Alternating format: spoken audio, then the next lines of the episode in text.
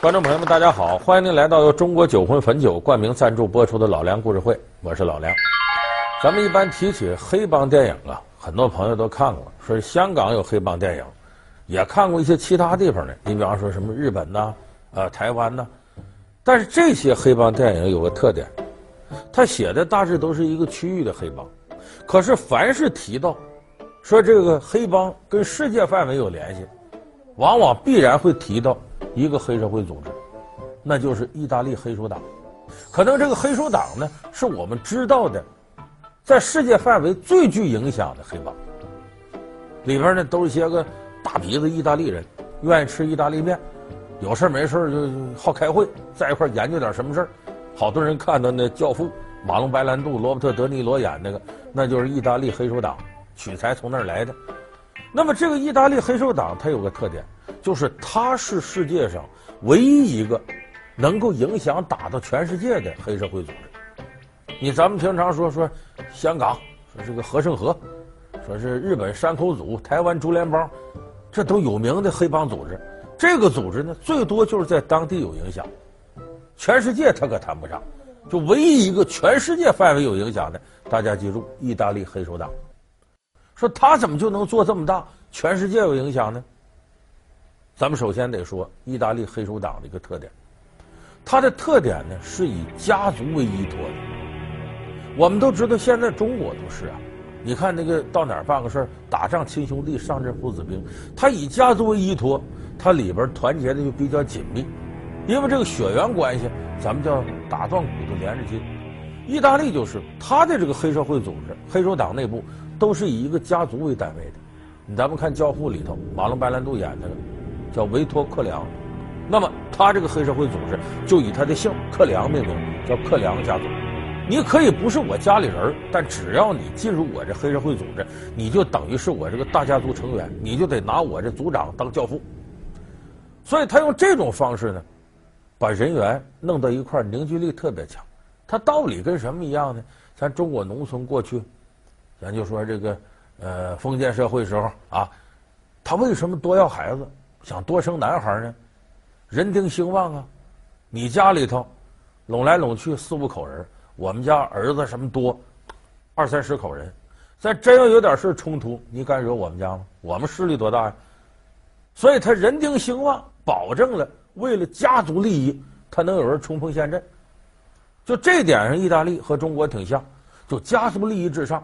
你要是比方说，我儿子也好啊，我孙子也罢呀，哪怕是我小舅子、我姐夫。你惹着他，就等于惹着我们全家，我们一起就上。所以家族利益至上，这是意大利黑手党的一个原则。所以在这种利益凝聚力之下呢，意大利的这个黑手党内部团结的非常紧密。再另外一个，意大利黑手党为什么能打遍全世界呢？影响他非常善于通过一些各种名的钱的手段，利用人情来拓展自己势力范围。就意大利社会有一点跟中国社会也挺像，它是个人情社会。你看，咱们说人情，我这个这一点我有体会。呃，以前我做体育杂志的时候啊，那边有个球赛，球赛一般给媒体发一些票，我们手里就有这票。我的朋友呢，经常来找我来，说我们有哥几个四个要看足球，向我要票。其实一张票多少钱呢？九十年代那会儿也就是三十块钱一张票。四张票一百二十块钱，哎，我这朋友不买，打着车到我这单位来，拿了票，感谢我，请我吃顿饭，里外里花二三百块钱。你他要真花钱，一百二十块钱搞定了。他为什么这样？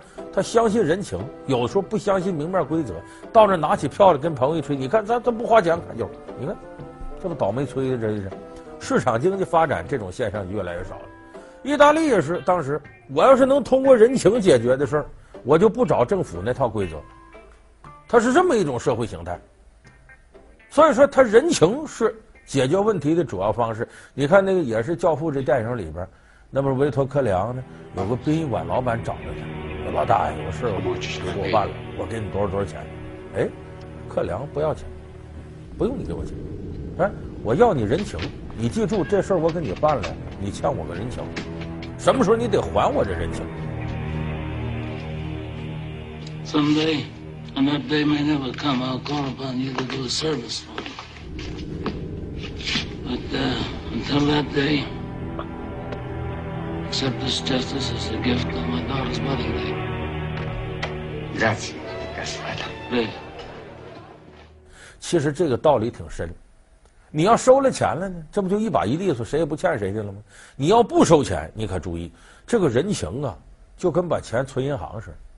我给你办的事儿了，我这钱存里头，啥时候我要拿出来，那可不是我存一千给一千，那可有利息呢，这里头，说不定通货膨胀它还翻倍呢。所以说这种方式，就跟咱们过去大上海有个青帮头杜月笙，说别人花钱，别人收钱，我不要这个。我收的是情义，我收的是这个人情，我讲情面、场面、体面，其实这个道理都是相通的。所以你看，他不管走到世界哪个角落，意大利黑手党善于利用人情构筑自己的社会网络，所以走到哪儿他吃得开，就等于畅想事情。所以这两点决定了意大利黑手党全世界各个地方都有市场。往往政府管的越乱的地方，意大利黑手党势力越大，他这一套越行得通。那么说黑手党是打哪儿来的呢？大伙儿记住一点：天下所有的黑社会，都不是一开始我就打打杀杀，就为了什么利益怎么怎么样，都是弱势群体，为了保护自己利益，大伙儿抱团形成个暴力团伙。就一开始形成的时候，都是为了对抗强权，保护自己利益。意大利黑手党也不例外，它形成的时期呢，应该是。十三、十四世纪左右，历史很早了。它是由于意大利西西里岛的当地人，主要是农民，为了保护自己权益、反抗外族侵略形成的地下组织。你看，咱们这得从头说。意大利有不少朋友就没去过的，看过地图，了解过意大利足球甲联赛。你看意大利那个地图像个靴子，靴子这头他还踢个球，这球是什么呢？西西里岛。西西里岛这个位置呢？对意大利来说是重要的战略位置，当然，欧洲当时一些其他国家也对这儿垂涎三尺。在十三世纪的时候呢，一二八二年吧，法国人把这地方就给占了。法国人当时就欺负意大利当地人，后来出了这么一个事儿，一个法国军官呢，把西西里岛一个意大利的少女给强奸了。这个事情当时惹了众怒了，所以当时西西里岛很多人起来了。那嘛就形成了大规模的骚乱，进而到暴动，就专门杀法国人，尤其杀法国军官。后来政府也来镇压，法国人也镇压，但这样的话呢，在民愤基础上形成了一个地下组织。这地下组织名叫马菲亚，马菲亚什么意思呢？就是意大利人呢为法国人之死而哭泣的意思。其实说白了就是啥？我弄死你我！所以那个时候，马菲亚这组织就是黑手党最早的原型。雏形，说怎么什么时候变成黑手党了呢？这我慢慢往下说。暗杀、绑架、贿赂，这是一个无恶不作的黑社会组织。教父、军师、杀手，这是一个组织严密的犯罪团伙。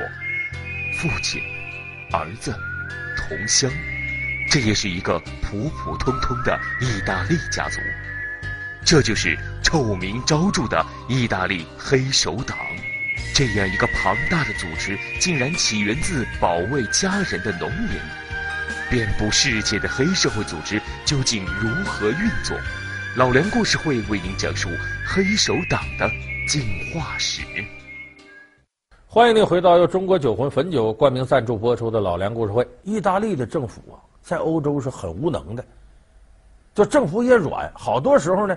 政府保护不了老百姓，所以到后来形成什么呢？面上是政府管着，底下是黑手党控制。你比方我这做生意，做生意得交税，可是你给国家交了税了，哪个地痞流氓到你这闹事了，警察不管，那没办法了，我找黑社会，我交保护费，我给你钱，你管我这儿，再有地痞流氓捣乱，你给我摆平这个事儿。结果黑手党好使，政府不好使，时间长了，大伙儿就信黑手党。所以，到了这个十九世纪、二十世纪的时候，这个马菲亚组织几乎是控制了意大利所有的地下潜规则手能伸到的地方。他势力大的吓人。你咱们知道，后来墨索里尼一九二二年在意大利执政，没几年功夫把意大利弄得跟法西斯铁桶似的。墨索里尼算强权吗？哎，墨索里尼不见得在地面上赶一个黑手党教父好使，这是有实事求是的事儿的。一九二四年的时候呢，墨索里尼说：“我这法西斯统治有两年了，我全国看看，我这个这些子民都怎么样？”就去西西里岛了，准备给西西里岛法西斯党徒啊和当地群众啊，他等于去慰问去。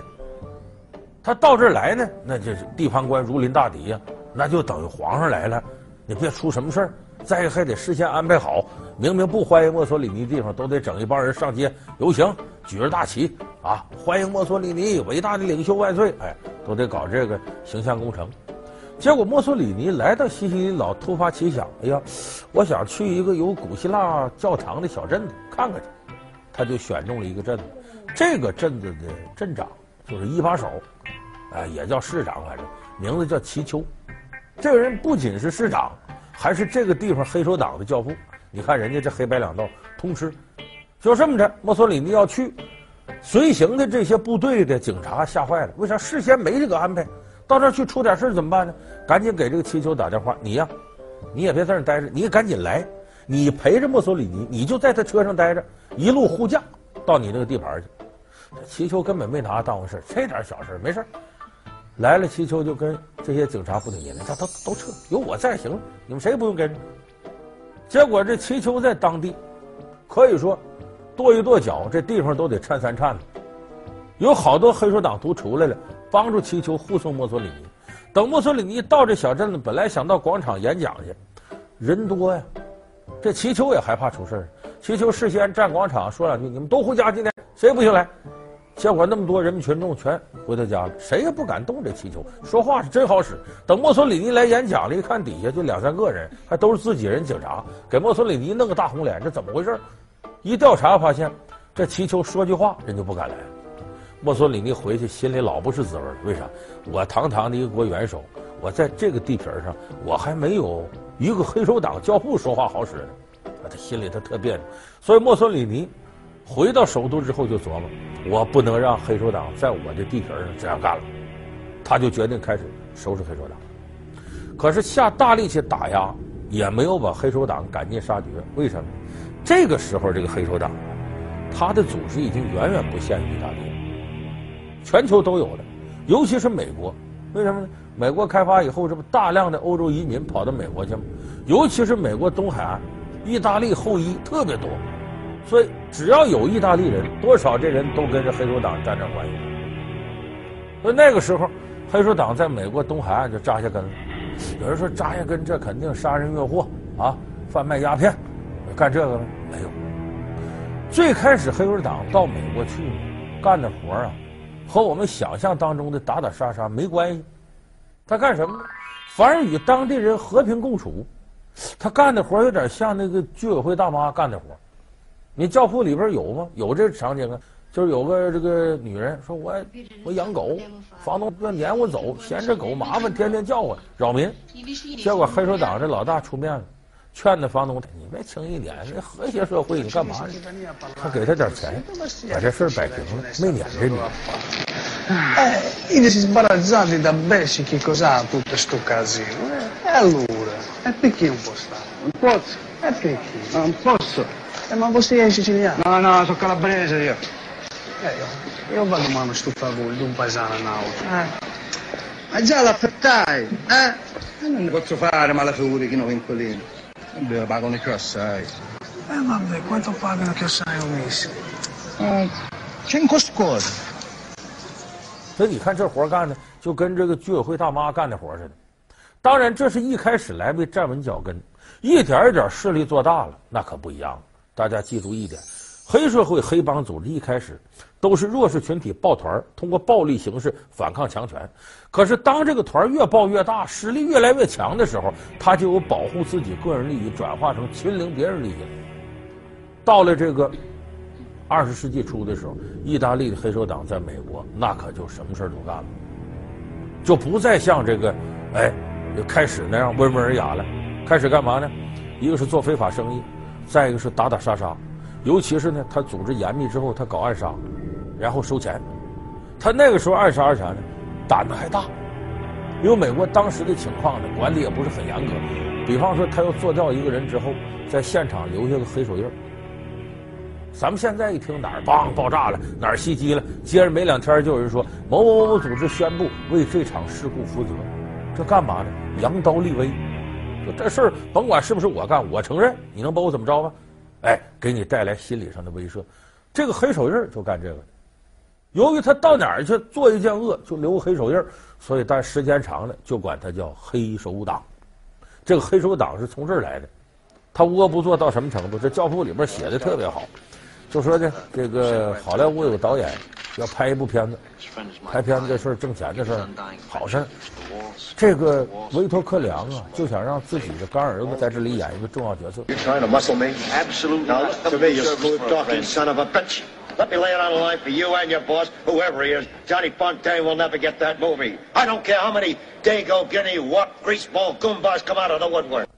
那个导演不干，导演说他会演电影吗？好。说把这导演做了，你把导演杀了，谁来拍片呢？所以这教父采用什么办法呢？这个导演爱养马，有一匹心爱的马，好，把这匹马给杀了。不仅杀了，你晚上在这睡觉呢，我能把这马宰了之后，把这马脑袋塞你被窝里。啊！导演一看完了，他能把我这匹心爱的马宰了。还能神不知鬼不觉的把马脑袋塞我被窝里，他取我项上人头，易如反掌啊！你就琢磨琢磨，这个对人的威慑力得有多大？第二天导演一开会，我们要请著名影星，哪著名影星？把汤姆请来演这戏，你看，所以这就说明当时的黑手党霸道到什么程度？这种事儿其实啊，香港出现过，就是黑社会干预电影拍摄，因为电影拍摄在八十年代香港电影挣钱，你比方说台湾老板出价。只要你找刘德华拍片子，八百万港币我就买这片子。刘德华那会儿片酬才多少？一二百万的片酬，你再加上拍摄投入，三四百万的片子，回头就能卖八百万，天底下哪有这好事？所以当时香港黑帮就盯上刘德华。据说当时刘德华拍的很多烂片都是枪逼到脑门上他去拍的。二百万港币片酬，你拍也得拍，不拍也得拍。刘德华没办法。所以这个黑手党是什么？什么赚钱他控制什么。一九四三年、四四年，咱都知道这个欧洲大反攻，盟军呢准备要在这诺曼底登陆。在这之前呢，你要登陆，那时候是德国和意大利法西斯合作。这意大利你看说，照德国可差太远。希特勒就嘲笑这个意大利的军队嘛，能惹事好投降，干不了啥。但干不了啥，他就是木桩子，他不也盯个人使唤吗？手里还有武器呢。所以当时啊，意大利黑手党在美国的老大。名字叫卢西安诺，这个人也是《教父》电影的原型之一。这卢西安诺呢，就和盟军谈，我没有办法瓦解他，做降落伞之类的，来到西西里岛和意大利本土，号召意大利本土的黑手党瓦解意大利守军。意大利部队没多少战斗力，你这边说要打仗，那都说我们吃意大利通心粉，看这个好电影，意大利军队马上不干了，玩去。结果，黑手党迅速的就瓦解了意大利军队。在盟军登陆诺曼底之前，意大利军队就投降了，剩下希特勒老哥一个自己光杆司令在那干。所以这个时候，卢西安诺等于给盟军立了功了。咱们看这好事反法西斯，其实卢西安诺可不是光为做好事，他通过这个和美国政府做交换，我帮你大忙了，你得给我好处吧？什么好处？头一个，美国政府给了。意大利黑手党大量的武器，你帮我维持地面，维护治安，等于帮他忙了。再一个，对美国的这个意大利黑手党控制就放松了，所以等于他无形间跟政府做了一个交换。所以那个时期，二战和二战刚结束的时候，是意大利黑手党在美国发展的最好的时候。当时都到什么程度？政府官员被他们广泛收买，替他说话。教父里边，后来呢，第二任教父麦克，那不是。呃，得罪人了，人家要把他告上法庭，结果他通过贿赂手段买那议员，在议会上直拍桌子啊，怎么能动麦克呢？那是我们的支柱，大慈善家，慷慨激昂。